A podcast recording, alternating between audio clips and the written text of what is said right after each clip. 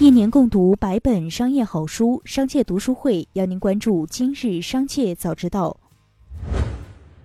未来撞车事件仍在发酵中，警方尚未发布最终调查结果。八月二十二日，林文清的亲友郑先生提供的证据表示，林文清家属已经针对未来汽车有限公司涉嫌帮助毁灭伪造证据进行报案处理，莆田市公安局现已受理。郑先生提供的证据清单有：一个未来公司工作人员承认私自接触事故车的视频；两个未来公司工作人员承认私自接触事故车的录音。近日，平安代理人许英琼实名举报重庆平安人寿以各种手段诱导、逼迫代理人给自己和家人投保十九份保单，保费共计二百七十三万元。自称平安公司的领导要求他不要接听任何电话，有人还要他撤掉视频。他说他手上有大量证据，不怕任何威逼利诱，坚决抗争到底。与此同时，被称为平安人寿重庆一姐的段钱碧也自曝购买自杀保单一千四百八十万元。八月二十一日，内蒙古呼和浩特市发布通告称，居民小区以及地铁、商场、超市等场所实施健康码和新冠病毒疫苗接种记录二码联查。未接种新冠病毒疫苗的人员，原则上不宜进入上述场所。对因未接种疫苗有禁忌症除外、引发感染事件的，依法依规追责。继续关注企业动态。华北制药公告，针对因集采断供公司被列入违规名单的事项进行了说明。公司布洛芬缓释胶囊中选后，由于公司现有产能不足，责任单位重视程度不够，相关注册和变更政策调整，加之疫情影响，导致公司无法保障正常供应。经与山东省医疗保障局沟通，由公司提出放弃中选资格。山东省邀请其他企业对该产品补标。近日，自称实惠团员工在社交平台爆料称，自己被公司突然遣散，被威胁签主动离职，不按劳动法进行赔偿。目前，实惠团尚未回应。近期，实惠团部分城市供应商陆续接到当地网格仓即将关停业务的通知。实惠团创始人陈颖八月二十一日发布了一篇题为“聚焦用户长期价值的一次自我革新”的内部信，宣布实惠团近期将与阿里 MMC 在部分地区进行区域整合。根据最新财报，名创优品二零二一财年总营收九十点七亿元，同比增长百分之一，净利润为四点八亿元，同比下降百分之五十，持续经营亏损为十四亿元。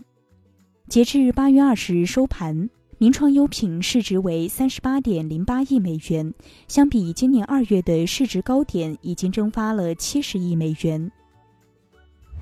据报道，在豆瓣、百度贴吧能找到大量招募小红书笔记代发、点赞、收藏的帖子。发布美妆护肤产品的笔记，酬劳大多为每单五元至七元，或者赠送品牌方产品。而应召的人多半只是为了挣点零花钱。而医美笔记代发的招募帖，往往不会写明代发内容，只标示了价格。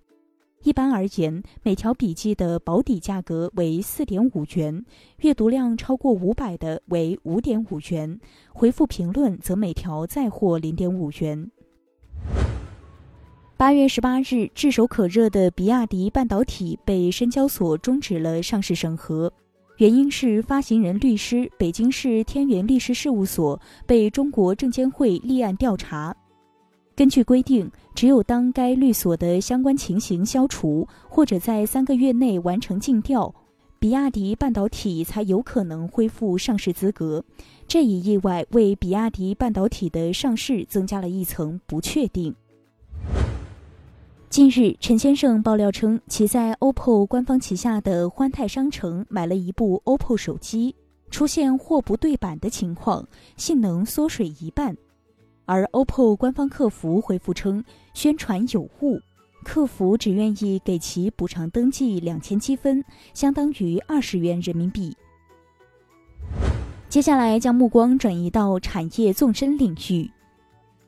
某平台数据显示，在全国的餐饮门店数中，小吃快餐的门店数占比最高，几乎接近一半。其中，粉面类的占比超两成，门店数连续四年上涨，已近百万家。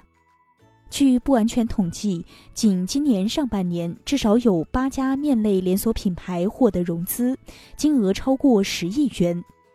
目前，连锁面馆普遍会采用很多半成品食材，只需要在门店简单加工，成品就可以直接上桌。日前，赛迪顾问城市经济研究中心正式发布了2021百强区名单，对全国906个地级市市辖区高质量发展水平进行评估。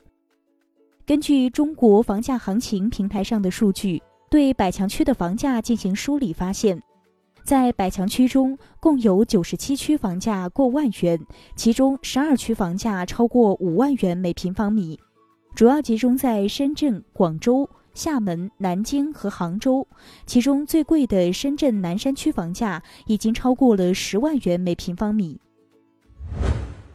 按照国家统一部署，北京市人社局启动了渐进式延迟法定退休年龄改革征求意见工作。组织多场座谈会，广泛听取社会各界的意见和建议。专家张慧霞表示，改革不会一步到位，而是采取渐进式的方式，每年延迟几个月，或者每几个月延迟一个月，用较小的幅度逐步实施到位。改革前期，临近退休的人只会延迟一个月或几个月，不会出现一下子晚退休几年的情况。对于年轻劳动者，延迟月数逐步递增，但距离退休的时间较长，个人会有比较多的时间来调整和适应。最后，一起关注国际事业。据韩国媒体报道，三星旗下子公司三星信用卡周四向韩国交易所提交的一份文件显示，该公司计划出售对雷诺三星汽车的持股。据悉，三星信用卡目前持有雷诺三星百分之十九点九的股份，是第二大股东。以上就是今天的全部内容，感谢收听，我们下期再见。